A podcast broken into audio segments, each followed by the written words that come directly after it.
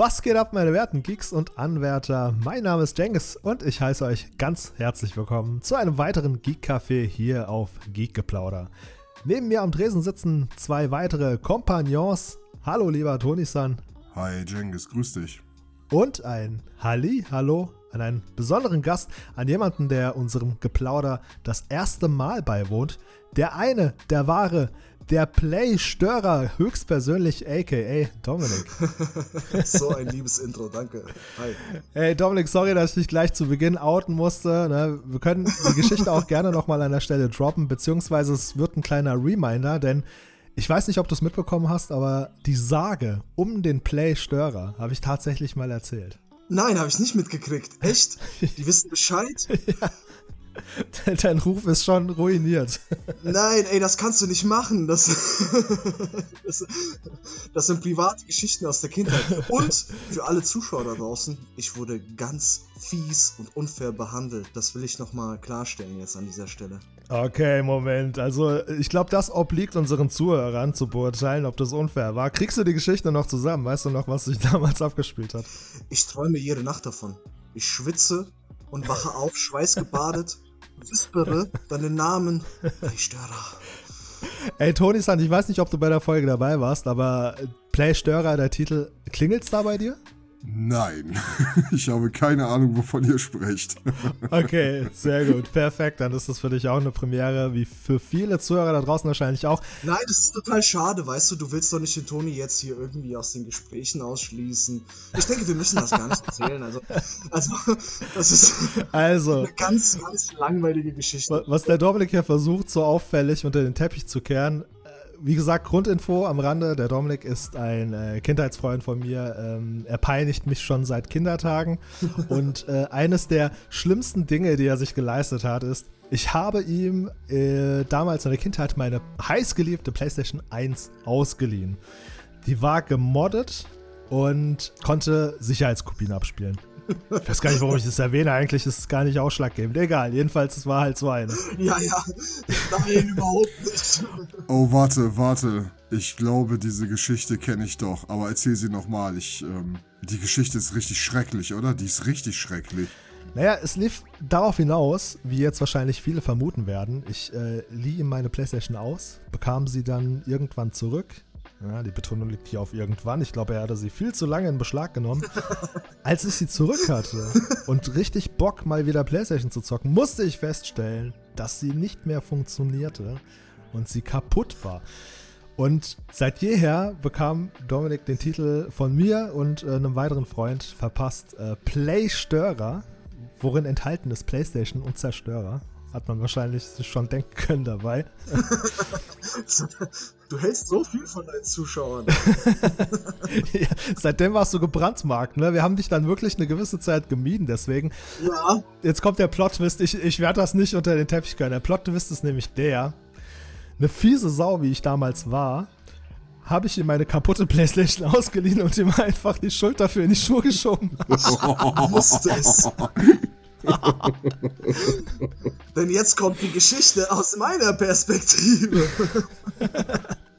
Wir waren noch sehr jung und ich wusste ganz genau, der Jengis, der wollte nie seine Playsee hergeben. Ich glaube, das war seit Monaten Thema zwischen uns. Und irgendwann kommt er dann auf mich zu und sagt so, ey, willst du noch die Playstation haben? Und ich habe mich total gefreut. Ey, ja, Mann, auf jeden Fall. Da kann ich endlich Final Fantasy und so spielen. Und dann gibt er sie mir. Ich schließe sie zu Hause an und kam einfach nichts. Nichts, gar nichts, null. Und ich habe ihn sofort angerufen und habe gemeint, ey, deine Playsee geht nicht. Wie, die geht nicht? Und dann hat er angefangen zu weinen, das weiß ich noch.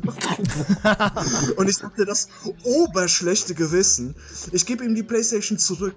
Und, ähm, ja, und dann haben, wie gesagt, wie er es schon erzählt hat, er und der andere Kollege, den wir auch noch kennen, Freund von damals, der, die haben mich gemieden, einfach so ein paar Wochen. Und ich hatte schon die ganze Zeit das Gefühl, ey, ich habe gar nichts gemacht. Ich habe die Blazy angeschlossen und es ging einfach nicht. Was soll ich denn gemacht haben? Ja, es war schon eine ziemlich miese Nummer. Es ist nämlich tatsächlich so, dass sie mir äh, kaputt gegangen ist irgendwann und ich hatte Schiss vor meiner Mutter. Darum ging es. Es ging einfach nur darum, dass ich Schiss vor meiner Mutter hatte und äh, deswegen jemanden gebraucht habe, den ich in die Schuhe schieben kann. Und da kam der Dominik natürlich gerade wie gerufen. Hat mich gefragt, der kannst du es mir ausleihen? Ich so, ja klar, hier, mit, kannst alle Spiele auch mitnehmen. Und dann, als Konsole zurückkam, ach Mutter. Ich habe mich so gefreut. Oh, und deswegen das Schauspiel vor der Mutter. du bist ein Wichser. Ein sehr guter Freund. Und den Jungen, meine Damen und Herren, den kenne ich schon seit ich zwölf bin. Ein wahrer Freund. Durch dick und dünn. Aber ich habe es jetzt tatsächlich nie übel genommen. Ich wusste ja die ganze Zeit, dass es so war irgendwo. Wir wissen es doch beide, ne? Ich war dir ja auch nie böse für die Geschichte. Äh, und das rechne ich dir hoch an, ja. Es kommt zwar viel zu spät, aber nach so vielen Jahren, ja, möchte ich das vor aller Welt tun. Dominik, ich möchte mich hiermit aufrichtig bei dir entschuldigen. Es tut mir leid. Jaggis, du bist so eine Mistratte. Du glaubst doch nicht, dass du so davon kommst, Alter. Das ist ja wohl. Wie kann man sowas machen, ey? Das ist ja. Ich hatte meine Gründe. Aber Toni, hast du, kennst du sowas? Hast du jemals eine Konsole mal verliehen? Also sowas kommt ja auch nicht alle Tage vor, dass man mal eine ganze Spielekonsole aus der Hand gibt. Ich erinnere mich gerade, der, die erste Assoziation, die ich äh, dazu habe, ist, dass ähm, ich auf Klassenfahrt gefahren bin in der sechsten Klasse. Ich hatte meine Playstation da ungefähr anderthalb Jahre bereits. Und meine Mutter, vom Trennungsschmerz über diesen etwas längeren Zeitraum getrieben, entgegnete mir, pass gut auf dich auf, mein Sohn. Und emotional reflektiert und empathisch, wie ich damals schon war, entgegnete ich meiner Mutter, pass auf meine Playstation auf. Das ist Real Talk, ne? Also ist kein Scheiß. Und ich habe diese Konsole niemals aus der Hand gegeben. Nie fucking mals. Ja, ey, ich bin da ganz anders, ne? Also Jengis eigentlich ja auch. Der hat mir ja schon oft seine Konsole ausgedient. Ich kann mich erinnern, wir haben immer Spiele auch getradet, immer in der Nachbarschaft und so. Also bei uns war das schon ein bisschen offener. Und ich kann mich noch erinnern, das ist die Höllengeschichte. Also jeder, der mal ein Spiel ausgeliehen hat und es nie wieder zurückgekriegt hat, der weiß, wovon ich rede. Bei mir ist das auch passiert. Und das war von einem Typen, bei dem wusste ich ganz genau, ganz genau, ich krieg dieses Spiel nie wieder. Und er hat es wirklich geschafft, mir so ein Ohr abzukauen, dass ich ihm das Spiel trotzdem ausgeliehen habe. Das war, ey, das war richtige Nötigung. Das werde ich nie vergessen. Das ist wie ein Trauma. Ja, sorry, ich hab's nicht mit Absicht verloren, Alter. Jetzt komm, sei nicht so nachtragend. Nein, das war ausnahmsweise was nicht du derjenige, sondern ich weiß gar nicht mehr, wie der heißt, ey. Ich habe seinen Namen auch schon wieder vergessen. Alter, aber wie schlimm halt auch noch, wenn du genau weißt, was auf dich zukommt, ja. Und, und sich dann halt auch noch deine Annahme bestätigt hinterher und das Spiel dann wirklich weg ist. Weißt du noch, welches Game es war? Ja, das war Gunman. Oh. Das war dieser inoffizielle äh, Half-Life. Half-Life. Half-Life, richtig. Ah. Kennt ihr das Spiel? Also Toni kennt es anscheinend. Ja, dunkel, dunkel. Ich erinnere mich dunkel dran. Gunman war heißer Scheiß, definitiv. Das war richtig heißer Scheiß. Also ich hab's gefeiert. Das war tatsächlich auch mein erstes Computerspiel, was ich jemals gekauft habe. Ey, die Geschichte wird sogar noch trauriger, weil ich diese Kleinigkeit eigentlich schon wieder vergessen hatte. Ich weiß noch, meine Eltern, wir hatten nicht so schnell einen PC wie andere Familien, weil meine Eltern wollten uns eigentlich keinen PC kaufen. Die hatten da keine Lust drauf. Die wussten, wir zocken nur. Und ähm, haben es dann irgendwann doch gemacht. Ich habe mich total gefreut und habe mir Gunman dann gekauft.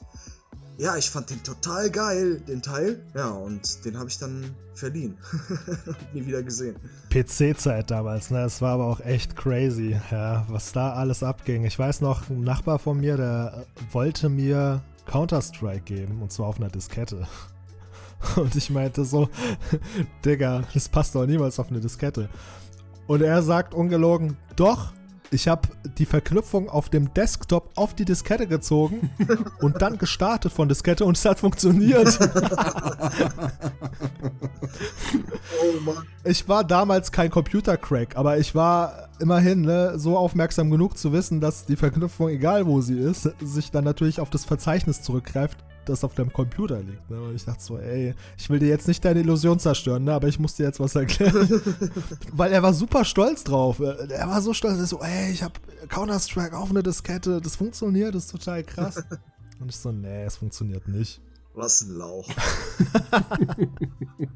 es war übrigens derselbe Typ, Dominik, der bei unserem Kinobesuch von dem allerersten Pokémon-Film leider keine Kinokarte mehr abgekriegt hat. Nein, der Typ? Ja. Alter. Oh, krass. Was für Geschichten. Wie hieß er nochmal?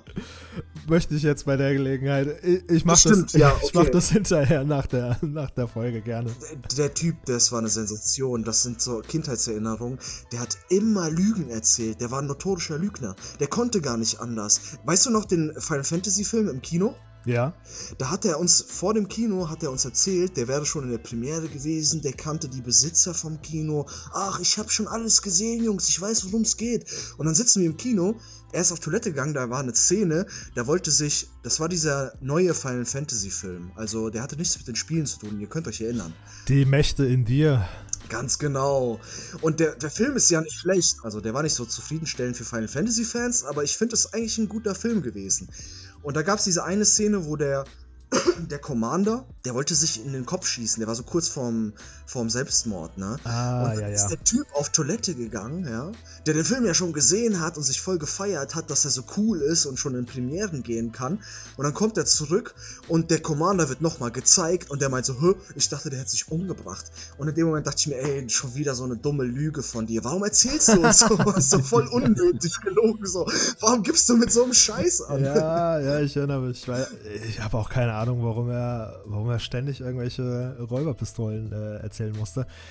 Er hat, wie gesagt, ne, alles mögliche. Er hat auch mir auch erzählen wollen, er hätte damals eine neue Pokémon-Edition gehabt oder äh, was hat er noch gesagt? Ich kenne Spieleentwickler, Jengis oder äh, das Messer im Rücken tut echt weh, hör auf damit. Ey, nur so Lügengeschichten, nur so komische Geschichten. Ich will nicht sterben. Willst du mich unbedingt hier im Wald vergraben? Also, er hat immer ganz komische Sachen gesagt, als wir dann auch nur nachts mitgenommen haben. Ich verstehe gar nicht. Total crazy, der Typ. Aber ey, Toni, wir wollen dich natürlich mit unseren Kinderstories hier nicht ausschließen. Ähm, Ja, willst du uns mal besuchen kommen? Also ich würde sagen, ähm, Jengis, dafür, dafür ist schon zu spät, ne? Also. oh, Nein, nein. Also. Aber ich komme euch gerne mal besuchen. Machen wir mal Geek Café im Real Life, ne? Dann klappern wir, keine Ahnung, in eurer Gegend so die, die drei besten Cafés ab und streamen dann ein bisschen was. Und hey, das klingt doch fantastisch, oder? Ich finde das wirklich eine gute Idee. das ist eine super Idee. Bin ich ganz vorne mit dabei, auf jeden Fall. Ja. Aber als du gerade Final Fantasy Mächte in dir erwähnt hast, Dominik, ich glaube, Toni, wir hatten uns schon mal darüber ausgetauscht und haben, sind im Prinzip auf dasselbe Ergebnis gekommen. Geiler Film, der nicht ganz gewürdigt wurde für das, was er war. Aber ich glaube, er hatte weitestgehend nichts mit Final Fantasy zu tun. Ich glaube, es gab einen Charakter in dem äh, Film, der hieß Sid. Ja. Das möchte ich an dieser Stelle erwähnen. Ne? Ich weiß noch damals, mein, mein Onkel, ähm, der so ein bisschen IT-affin war, der hat das sehr gefeiert, weil das wohl irgendwie, also der Film wurde beworben als der erste 3D äh, voll durchanimierte Film, der im Kino läuft und ähm, dafür war es halt wirklich, also wirklich was Besonderes. So, ne? Und ähm, ja, als ich mich dann mit meinem Onkel darüber unterhalten habe, ich habe den äh, Film nicht im Kino gesehen und ich so, ja, und, und äh, gab's da auch Ultima Waffe und Chocobos? Und der hat mich so angeguckt, so, wie, äh, was? geh, geh mal zurück auf, deine Playstation, du Faggot, so nach dem Motto. Ne? das war halt wirklich mehr so, mehr so, ähm, boah, ja, das ist gerade ähm, technikmäßig so der, der heißeste Scheiß, das muss ich mir reinziehen, so wie, keine Ahnung, als 3D-Kinos zum Beispiel rauskamen und äh, jeder wissen wollte, wie es ist, einen 3D-Film zu sehen. Und da ist man halt hingegangen, auch wenn der, der Film einen erstmal nicht interessiert hat, um die Technik kennenzulernen. So war das bei diesem Final Fantasy-Film und meinem Onkel beispielsweise. Ich erinnere mich gut, dass es, wie du beschreibst, gerade so ein Showcase war im Prinzip. So ein 3D-Showcase, einfach mal so die Ärmel hochkrempeln und ein bisschen die Muckis spielen lassen und dafür war der Film auch bekannt. Aber ich muss sagen, der Film war, was das angeht, seiner Zeit voraus und lässt sich auch heute noch gut gucken. Ich habe den nämlich neulich, glaube ich, vor einem Monat oder so geschaut. Der ist gar nicht so schlecht gealtert und ich muss sagen, gerade auch was die Handlung angeht, weil man sich derweil schon damit abgefunden hat, dass es halt, dass halt zwar Final Fantasy draufsteht, aber nicht Final Fantasy drin ist, guckt er sich, finde ich, heute sogar teilweise noch besser als seiner Zeit. Ähm, also ich finde, das ist ein klasse Film. Also der hat nicht nur technische Standards gesetzt, weil ich meine, Final Fantasy war ja früher eigentlich immer für die Zwischensequenzen bekannt, ne? Für die gerenderten. Das war ja das Highlight eigentlich auch schon eines jeden Final Fantasy Spiels. Für mich, als ich klein war, auf jeden Fall. Und der Film, also sowas gab es vorher auch einfach gar nicht. Es gab schon animierte Filme, klar, ich meine Animes und so gab es ja auch schon vorher Zeichentrickfilme, aber so computeranimiert und dann sah das auch noch so realistisch aus. Ich werde es nie vergessen, wir haben den mal geguckt bei einem Freund zu Hause und dann kam sein Vater und sein Vater war so ein bisschen öko und hippie und ähm, nicht so technikaffin der kam rein und der dachte die ersten 15 Minuten wirklich, das wäre ein Realfilm. und meinte dann so, wie, wie können die sowas aufnehmen mit richtigen Schauspielern? Und wir haben uns erstmal geschmissen und haben gemeint, das ist animiert, das ist Computergrafik. Und der ist total aus den Socken gefallen. Und die Geschichte ist auch ziemlich tiefgründig. Also, das, wenn man den Film jetzt noch guckt und einfach mal vergisst, dass da Final Fantasy, wie Jengis schon sagt, draufsteht, dann ähm, ich meine, es ist schon eine ziemlich tiefgründige Geschichte, auch mit Gaia, mit den Lebewesen, die einen die Seele ausrauben sofort. Also da steckt schon viel dahinter. Ich finde, der Film ist schon große Klasse eigentlich.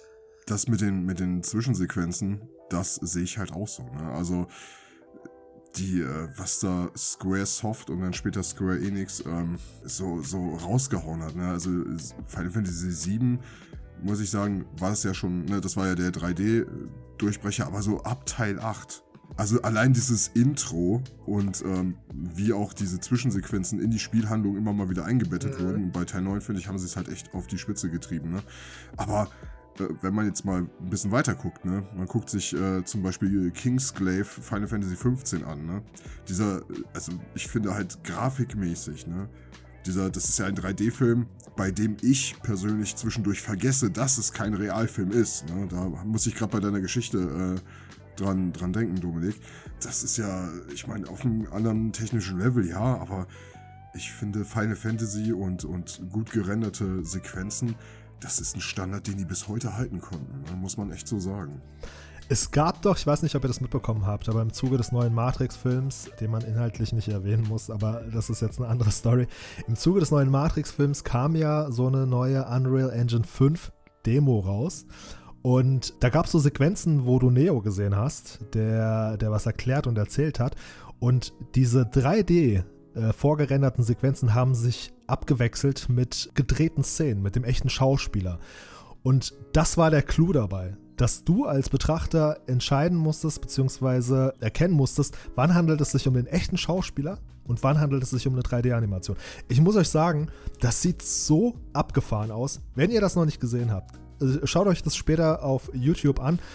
Ich muss sagen, ich als äh, Gaming-Nerd, ja, ich habe da halt auch einen einfach geschulten Blick dafür. Ich muss sagen, trotz dieser krassen Qualität, das muss ich denen einräumen, habe ich es meistens erkannt, ehrlich gesagt. Aber wir sind tatsächlich mittlerweile an diesem Punkt angekommen, wo Fotorealismus so gut ausgearbeitet ist, dass du es als Betrachter nur noch schwer beurteilen kannst. Aber ich schicke euch das später in die Gruppe mal, schaut es euch auch unbedingt an. Ich habe es noch nicht gesehen. Ich würde es mir gerne mal angucken, auf jeden Fall. Ich denke, ich kann es auch unterscheiden. Es gab ja mal diesen Will Smith-Film. Jetzt ist mir der Name natürlich entfallen, ne? Wo er auch. Mit dem Doppelgänger? Genau, Doppelgänger. Ja. Und da konnte man das auch sehen. Es war schon sehr gut gemacht, aber ich finde, das kann man leicht unterscheiden mit einem geschulten Auge. Ja, der Durchschnittsbetrachter, Zuschauer ist ja häufig nicht jemand, der mit dem Controller in der Hand aufgewachsen ist. Ne? Und äh, für die Leute ist es, glaube ich, durchaus schwieriger zu beurteilen. Da ist die Illusion einfach besser als jetzt bei Leuten wie uns, bei so drei Kellerkindern, die den ganzen Tag nur zocken. das stimmt. Das ist, auf der einen Seite ist es eine Kernkompetenz, auf der anderen Seite ist es auch ganz schön krass, ne? wenn du mal drüber nachdenkst. So, wir sehen die Welt ja quasi mit vollkommen anderen Augen als Menschen, die sich ähm, ihr Leben lang diese, dieser ich würde sogar sagen, Kunstform entzogen haben. Ne? Ja, aber das Gleichgewicht hat sich wirklich äh, mittlerweile so ein bisschen verschoben. Ne? Ich meine, als Nerd ist man kein Außenseiter mehr, sondern in der Mitte der Gesellschaft und jeder, der mit dem Gaming nichts anfangen kann, der wird heute ein bisschen komisch beäugt. Ist halt durchaus so, ne? Es ist auch wirklich seltsam. Also, das fängt ja auch bei Kleinigkeiten an. Meine Freundin zum Beispiel, die hat, also die zockt gar nicht. Die hatte noch nie eine Konsole, irgendwas. Ähm, sie weiß nicht mal, wie man einen Controller richtig hält und den bedient sozusagen. Also was bei mir schon quasi in Blut übergegangen ist. Auch wenn ich ein Spiel noch nie gespielt habe oder eine Konsole noch nie angefasst habe. Gib mir den Controller von einer ganz neuen Konsole, die bei Blazyguard ähm, als Prototyp getestet wird. Ich wette, ich finde mich da super schnell rein und sie, ja, würde da scheitern schon an der Haptik und dann ah, im Menü oder irgendwas da auswählen. Also das fällt mir auch immer wieder auf, wenn ich Leute irgendwie sehe, die noch nie Videogames gespielt haben, die sind schon verloren bei so Sachen, die ich für selbstverständlich nehme. ja, weil das beide intuitiv ist. Ja, so, genau. So die Menüführung oder wie ein Controller aufgebaut ist. Das ist einfach, das ist ein Konzept. Wenn du das Konzept einmal verstanden hast, dann ist es intuitiv bei dir. Ja, deswegen, du findest dich mit jedem neuen Spiel oder jedem neuen Controller findet man sich auch komplett zurecht. Das ist ja auch die Art und Weise, wie solche Dinge konzeptionell entworfen werden, dass man sich da intuitiv direkt zurechtfindet. Und ich würde mal sagen, wenn du als Gamer mit einem neuen Gaming-Produkt nicht auf Anhieb, ich sag mal klar, muss man sich da ein bisschen reinfinden, aber nicht auf Anhieb klarkommst, dann kontroverse Behauptung, äh, ist es schlecht designt, würde ich mal sagen. Ja, nee, würde ich, würd ich unterschreiben, auf jeden Fall. Hundertprozentig. Ich meine, im Grunde genommen ist es ja so, wir haben da diesen Markt, der nun mal einfach von den Kunden bestimmt wird. Es ist halt einfach so, ne? Und ich sag mal, du kannst dir als, als Videospielhersteller, Konsolenbetreiber, sonst was, kannst du dir nicht leisten, einen scheiß Controller auf den Markt zu schmeißen. Du wirst geächtet für immer, ne? Das ist, äh, jetzt kann man natürlich sich auch ein bisschen, kann man sich darüber auslassen. Also ich bin ja Team Playstation. Ich komme mit Nintendo-Controllern ne, eigentlich immer gut klar, bis heute. Ein Xbox-Controller brauchst du mir nicht in der Hand drücken. Ich würde jetzt nicht sagen, dass die schlechter sind als PlayStation-Controller. Ich weiß, damit macht man sich halt keine Freunde. Aber ja, ich weiß nicht. Es ist, es ist halt auch so eine, so eine Sache, die, die ist halt in Fleisch und Blut übergegangen. Du kannst mir eigentlich, wenn jetzt eine PS5 rauskommt oder so, du kannst mir einen Controller geben und ein Spiel, was ich noch nie gespielt habe. Und ich werde immer wissen, wo X, Dreieck, Kreis und Viereck ist. Ne? Das ist halt einfach so. Ja, ich merke das, man merkt das mal, wenn man, wenn man so, ich sag mal, ich als PlayStation-Typ, der relativ spät an Nintendo-Konsolen rangegangen ist, ich merke das halt immer durch das Bestätigen. Ne? Also früher war ja bei PlayStation auch Bestätigen noch auf der Kreistaste. Und ähm, bei ähm, Nintendo ist es ja immer A. Und wenn du dir die Anordnung auf dem Controller anguckst, dann sind ja A und B sozusagen wie Kreis und X. Aber mittlerweile ist X ja eher die Bestätigen-Taste, bis auf ein paar Ausnahmen. Ne? Und ähm, da muss ich sagen, äh, da merkt man das schon. Wenn ich dann so einen Nintendo-Controller in der Hand habe und versuche die ganze Zeit mit B zu bestätigen.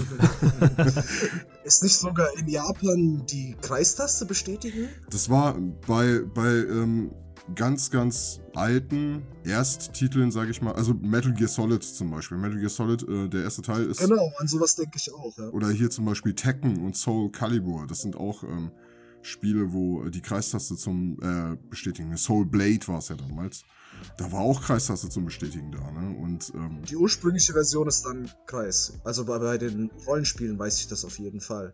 Weil manchmal in Amerika ist die Version gleich geblieben. Da bestätigst du dann auch mit Kreis. Da hatte ich ein Rollenspiel, ein japanisches Rollenspiel und da war es dann auch die amerikanische Version und da bestätigst du immer noch mit Kreis. Ja. Es kommt mir vor wie Europa, da wird es dann auf X geändert. So wie du das gerade erzählst, erinnert mich das an äh, etwas Bemerkenswertes an äh, dir, eine Charaktereigenschaft, die ich schon immer bewundert habe von klein auf und Dominik ist wahrscheinlich schon, er kann es nicht mehr hören, es hängt ihm wahrscheinlich schon zum Hals raus, zu den Ohren raus.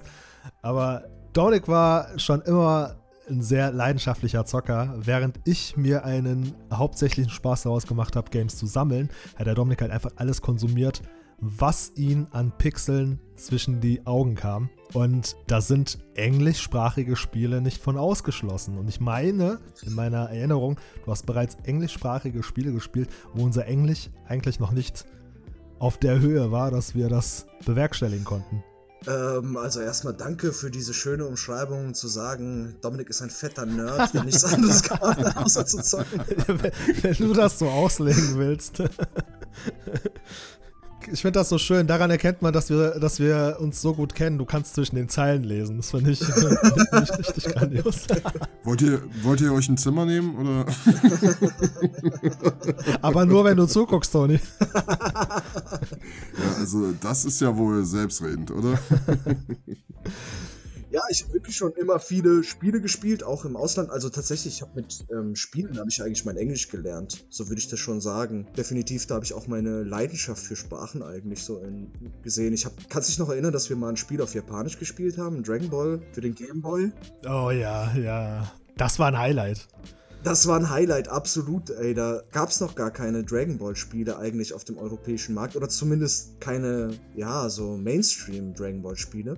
Ich weiß nicht, von wem wir das Spiel gekriegt haben und wir hatten so ein Gameboy-Spiel und das war ja auf Japanisch. Wir waren 12 oder 13, kein Wort Japanisch gesprochen, aber wir haben uns einfach so reingefuchst in dieses Spiel, dass wir wussten, was die Zeichen bedeuten, was, was dann passiert in dem Spiel. Wir haben uns die Schriftzeichen einfach eingeprägt nach einer Zeit. Ja, das war so geil, ja. Und ähm, ich meine, das kommt öfter vor. Ich habe auch schon Spiele anders jetzt auf Japanisch gespielt mit und auf Chinesisch habe ich jetzt natürlich auch schon Spiele gespielt, aber das ist jetzt nur am Rande, die sind alle scheiße, die braucht man eigentlich gar nicht erwähnen. Was der Dominik gerade diskret droppen wollte, ist, äh, dass er nämlich äh, Sinologie studiert, äh, kurz vorm Ende ist. Und demnach ist ihm die chinesische Sprache, auch das Katakana, äh, ist ihm durchaus äh, geläufig. Oh, warte, jetzt muss ich, jetzt muss ich mal ganz, ganz kurz hier intervenieren. Katakana, ne, mein Freund, ist das zweite Schriftsystem aus dem Japanischen, ja. Was du meinst, ist Kanji. Aber Dominik ist tatsächlich mit beidem vertraut. Also ich kann, ich kann beides lesen, ja. Äh, Hiragana, Katakana wird langsam ein bisschen schwer. Ich bin nicht dran geblieben, aber ja. Toni hat schon recht. Wobei, es heißt ja eigentlich Hanse, ne? Also ist nicht Kanji, aber egal. Du meinst im Chinesischen dann, ne? Ja, genau. Ja. Ich will das gar nicht, ich wollte es gar nicht breit schlagen, aber wenn du jetzt Spiele erwähnt hast, die ich ausschländisch. Also ich habe schon mal ein spanisches Spiel auch gespielt.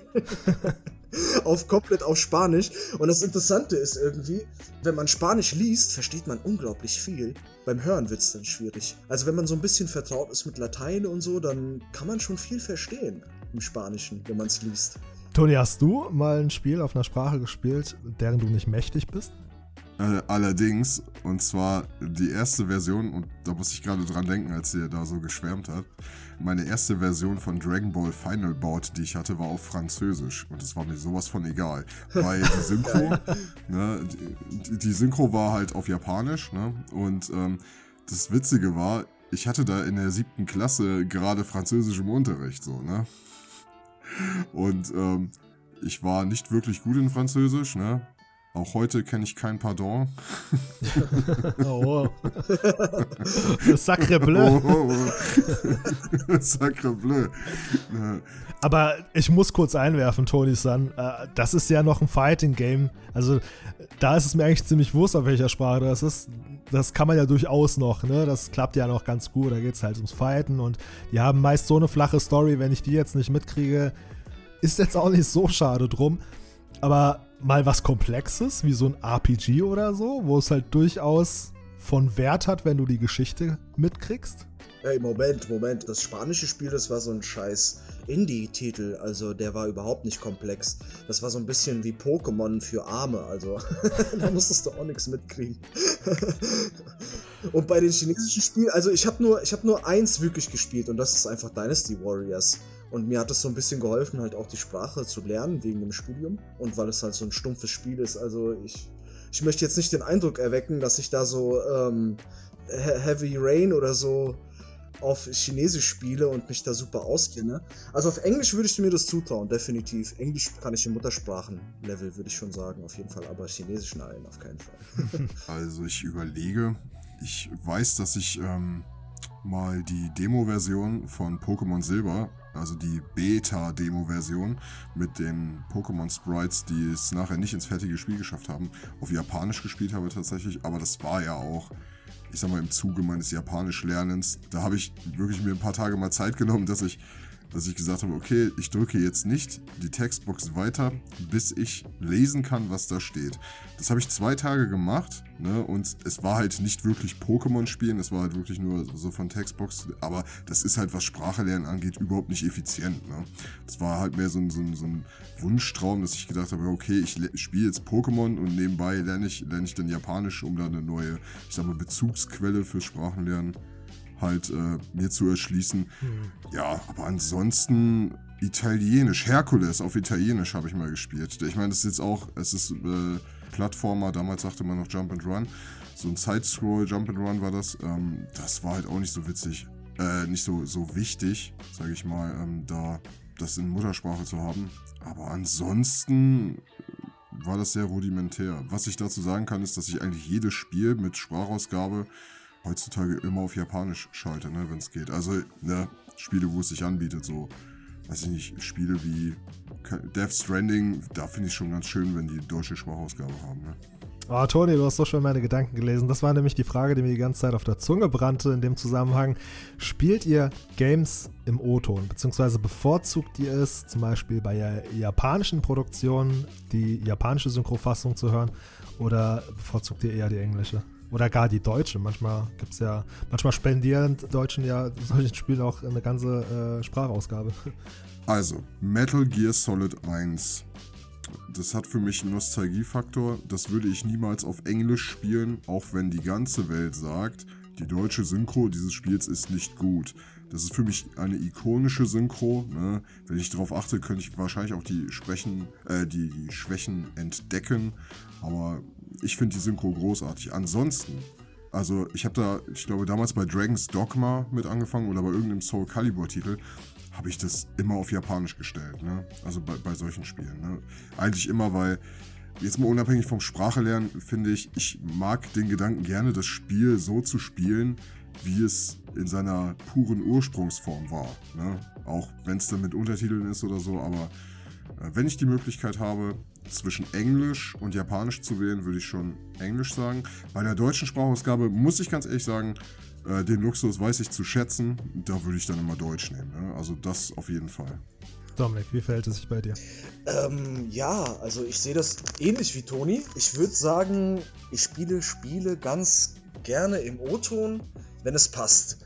Es kommt auf das Spiel an, auf jeden Fall. Woran denke ich denn jetzt? Ja, Rollenspiele zum Beispiel, wenn die Charaktere äh, auf Japanisch sprechen, dann äh, habe ich das schon gerne. Das hilft mir dann irgendwie in, in diese Welt reinzukommen. Und äh, wie Toni sagt, ne, diese ursprüngliche Version des Spiels ist auch einfach auf Japanisch gemacht. Und ich finde, die japanischen Synchronsprecher, auch wenn ich eigentlich habe ich gar nicht die Kompetenz zu beurteilen, ob die das gut machen oder schlecht, aber aus meiner Warte kommt die Emotion gut rüber und es passt einfach zum ganzen Stil irgendwie der japanischen Spiele oft und deswegen mache ich das schon und wenn sich ein Untertitel anbietet, mache ich das gerne, also mit deutschen oder englischen Untertiteln.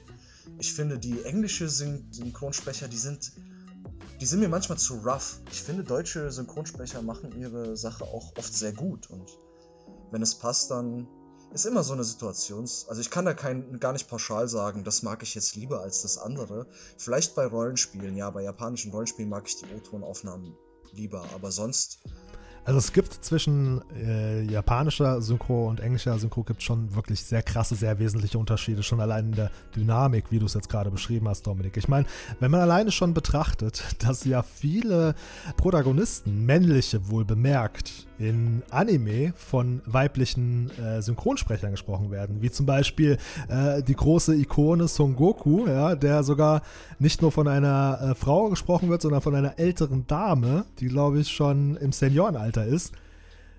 Wenn man das betrachtet, ne, das ist so, that's the Japanese way and äh, das ist äh, der Weg, wie es der Rest der Welt macht. also es, da sind schon krasse Unterschiede vorhanden auf jeden Fall. Aber ich finde, es passt. Ich finde es trotzdem gut. Nur, sie legen definitiv das, das Schwergewicht auf, auf andere Faktoren, als es, als der Rest der Welt tut. Ne? Und gerade bei Anime muss ich ganz ehrlich sagen, da ist mir das sogar so ein bisschen befremdlich, die englische Synchro. Da gucke ich gerne auf Deutsch, ja. In erster Linie gerne im O-Ton, also Sub. Was ich gar nicht gut finde, ist irgendwie die englische, muss ich ehrlich gestehen. Ja, ist bei mir auch so. Deswegen, ich mag das nicht so sehr, die englische Sprachausgabe. Es, es passt irgendwie auch bei mir ganz oft nicht zu dem Bild, das ich selbst im Kopf habe von den Figuren, weil ich ja ganz oft auch den Manga vorher lese und dann kommt irgendwie der Anime als Film oder als Serie. Die englischen Stimmen, ich weiß nicht, da habe ich immer so ein, ja, das Gefühl, es passt nicht ganz. Äh, ich bin da ganz bei euch, tatsächlich. Ich finde, Dragon Ball ist da auch ein fantastisches Beispiel eigentlich. Ähm, Dragon Ball Z, nehmen wir Dragon Ball Z. Die deutsche Synchro von Dragon Ball Z, die erste deutsche Synchro ist halt einfach fantastisch, ne? Tommy Morgenstern, das ist, das ist super. Ich meine, gut, jetzt bin ich gerade bei Anime, ne? Aber wenn ich, wenn ich mir ähm, die, die englische Synchro von Dragon Ball angucke, ja, die ist okay. Oder gucken wir uns Yu-Gi-Oh! an. Yu-Gi-Oh! Yami Yugi zum Beispiel, ne? Deutsch, tipptopp. Japanisch, super. Aber die englische, englische Yami Yugi Synchro-Stimme, ne, die äh, ich eigentlich das erste Mal bei dem, bei dem PC-Spiel, bei dem PC-Kartenspiel damals, ähm, ich weiß gar nicht mehr, wie es heißt, äh, kennengelernt habe, da habe ich gedacht, Alter, Wer, wer hat denn da so einem steroidgeladenen Türsteher das Mikrofon in die Hand gedrückt, dass er Yami Yugi spricht? Ne? Also das klang, das klang wirklich so, so weit weg von dem Charakter. Ne? Und ich finde, da macht sich Japan, aber auch Deutschland, macht sich da eher noch eine Platte, wie man, ähm, wie man die Charaktere halt au äh, authentisch synchronisiert. So, ne? Und bei Videospielcharakteren ist das halt ähm, auch so. Deswegen finde ich auch die Synchro von, von Metal Gear Solid 1 großartig. Wobei die englische Synchro da, also der anderen Metal Gear Teile, auch fantastisch ist, ne? Keine Frage. Ich bin da voll bei dir, Toni. Ja? Und was mir in dem Zusammenhang auch einfällt, ist, wie bemerkenswert die Leistung deutscher Synchronsprecher ist, bei japanischen Inhalten zum Beispiel. So, ne? Also die kulturellen Unterschiede zwischen Japan und Deutschland könnten ja wohl kaum größer sein. Und das zeigt sich natürlich auch in der Gestik und in der Kommunikationsweise von, äh, von, von Japanern. Und was mir da immer als erstes auffällt, wenn ich zwischen den Synchro-Versionen hin und her switche, ist, der Japaner betont die Dinge natürlich gänzlich anders, als es der Deutsche tut. Und ich finde es so bemerkenswert, dass sie das in der deutschen Synchrofassung zumindest versuchen zu berücksichtigen und das auf selbe Weise umzusetzen. Ne? Und ich meine, sagen wir mal, wie es ist, als Deutscher zu gestikulieren und sich auszudrücken, wie es der Japaner tut, äh, das ist absolut nicht easy. So das, ne? Dom Dominik hat Japanisch gesprochen. Ich habe ich hab ihn gehört. Sehr schön, da haben wir einen Kenner. Ja, also ich, ich lerne die, lern die Sprache tatsächlich jetzt schon einige Jahre. Ne? Mal mehr konsequent, mal weniger konsequent, aber so ein paar Sachen gehen schon. Ja, also ich finde es mega interessant, Japanisch auch zu lernen und dann in den Animes im Originalton Wörter rauszuhören. Da habe ich mich total auf mich gefeiert. Ich hatte nur einen A1-Kurs, also ich kann kein Japanisch überhaupt nicht. Ich kenne nur so ein paar Aussprüche, ein paar Wörter. Aber die dann wieder zu erkennen, das ist dann irgendwie schon cool. ah, so geil. Toni, du hast so eine tiefe Bassstimme. Ich kann mir dich als Synchronsprecher wirklich gut vorstellen. Auch durch den Podcast habe ich jetzt auch festgestellt, dass du eine ziemlich klare Aussprache hast. Und das kann ja nur helfen. Und du hast so eine ungewöhnliche Bassstimme. Ja, also die hört man nicht jeden Tag. Dominik, hör auf, ihm Honig ums Maul zu schmieren. Das kriegt der Toni jeden zweiten Tag äh, erzählt, dass er eine geile Stimme hat. Ja, wir haben es verstanden. Toni hat eine ganz tolle Stimme. Dominik, erstmal vielen Dank. Ich weiß das sehr zu schätzen. Äh, tatsächlich über die TikTok-Livestreams habe ich, wie der Jengis das sagt, das jetzt hin und wieder auch mal zu hören bekommen.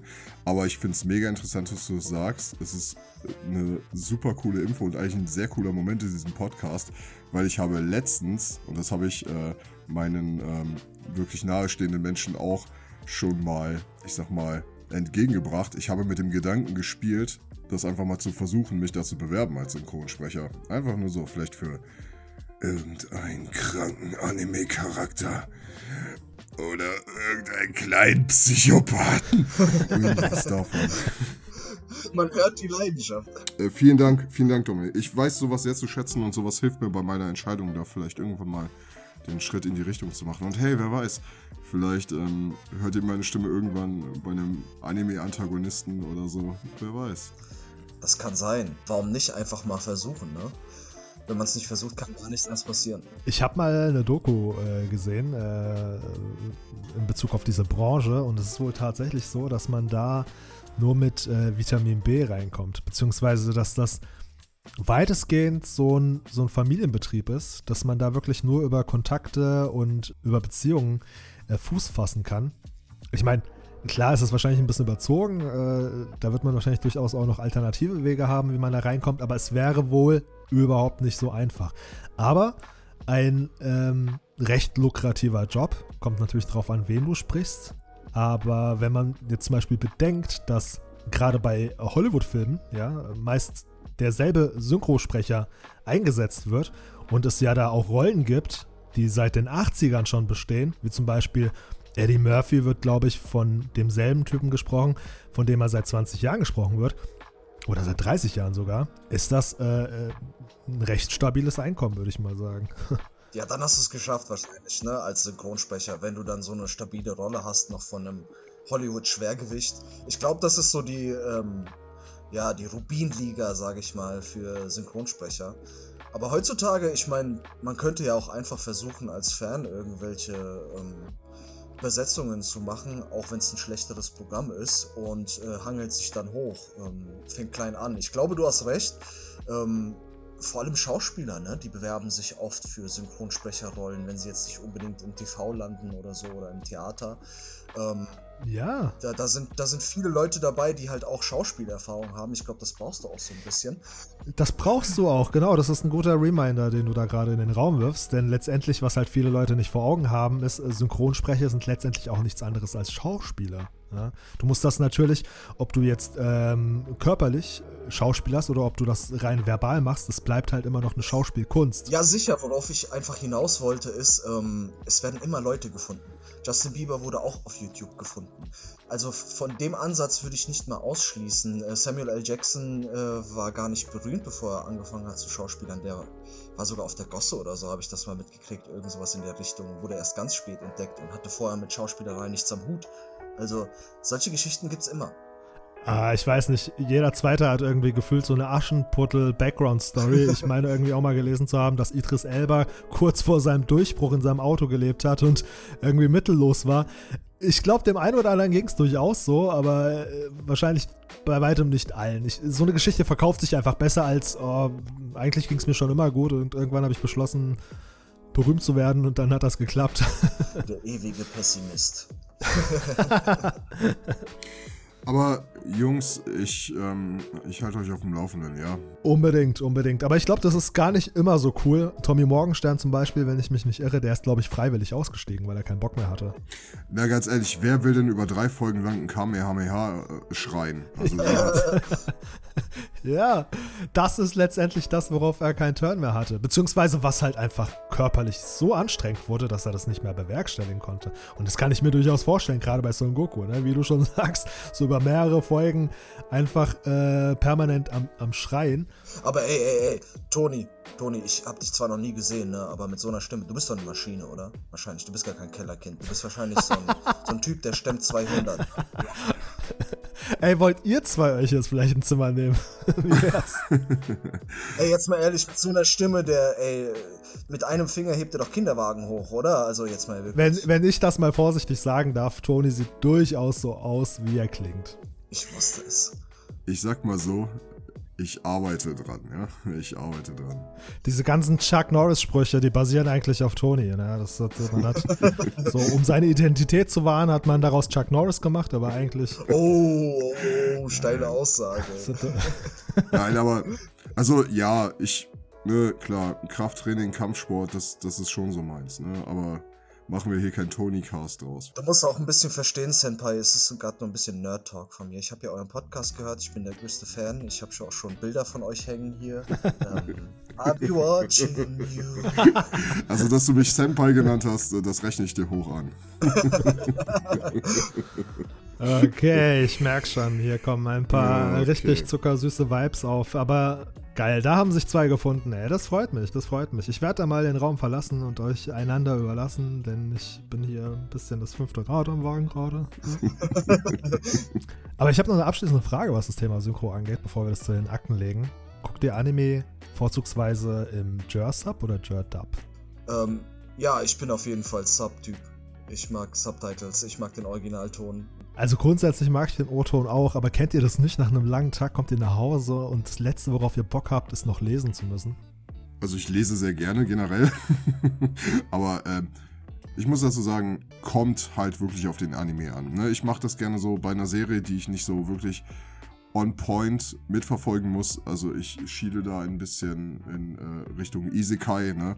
Das lasse ich auch einfach mal laufen, während ich zeichne oder sowas da halt gerne in Deutsch, weil ich da nicht hingucke. Ne?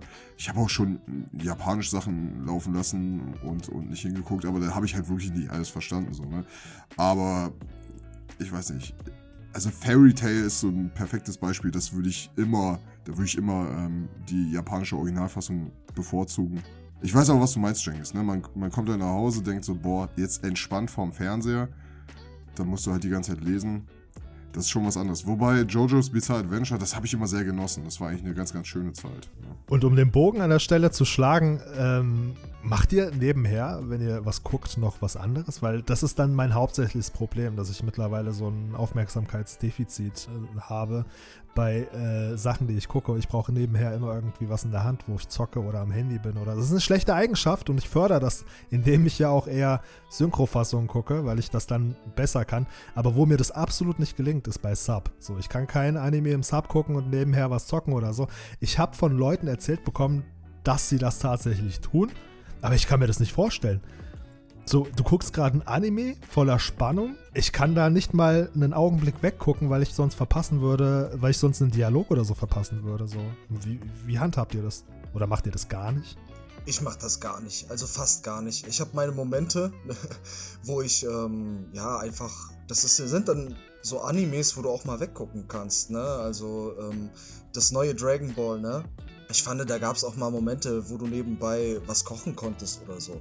Und ich finde es gut, dass Toni das eingeworfen hat, weil ich mache das auch. Also ich habe jetzt Sub, Sub, gesagt, ich mag auch Subtitles gerne und den Originalton, aber ähm, es kommt auch auf den Moment an. Ne? Wenn ich irgendwas so nebenbei auch noch tun will, ähm, dann schalte ich auch schon gerne mal auf Deutsch. Weil Deutsch, wie gesagt, hat auch oft eine gute Synchro. Ich habe ja die äh, die Frage schon fast zu Ende beantwortet.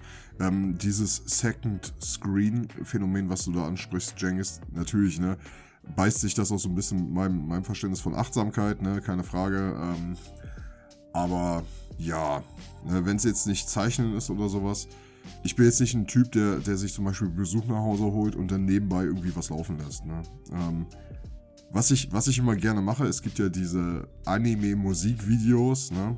Ähm, die lasse ich gerne so ein bisschen hier ambiente-mäßig laufen, wenn es gerade mal keine Lo-Fi-Musik ist, ne? Aber ähm, naja, ansonsten, ich versuche mich schon, ne, wie gesagt, abseits vom Zeichenbrett aufs Medium ein bisschen zu konzentrieren. So, ne? Und ähm, ja, das, das, ich merke halt, ich, beim Anime gucken beispielsweise ist es auch so, wie auch beim Zocken, eigentlich lege ich da das Handy gerne ganz weit weg von mir, weil äh, Ne, auch wenn ich nicht viel Videospiele spiele oder gerade heute auch deshalb, die Zeit, ne, wenn du dann halt immer zurück ans Handy gehst, so, du, du kannst das Medium halt auch nicht in seiner Gänze oder sagen wir das Kunstwerk in seiner Gänze wahrnehmen, so, wenn du halt die ganze Zeit woanders bist. Ne?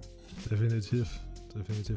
Das, ich ich finde, dass es heutzutage ist es eigentlich eher eine Plage, ja, dass man ständig irgendwie ein Handy in der Hand haben muss. Und äh, ich, ich muss da leider auch mit dem Finger auf, auf, auf jemand bestimmten zeigen, der hier in der Runde sitzt. Der Dominik hatte nämlich mal eine Phase, wo er ganz exzessiv Hearthstone gespielt hat. Ich weiß nicht, ob sich das mittlerweile erledigt hat, aber wann immer wir beieinander saßen und dann filmen oder zocken oder was auch immer, wenn ich rüber geschielt habe, Dominik hat gerade eine Runde Hearthstone gezockt. ja, das hat mich wirklich wahr.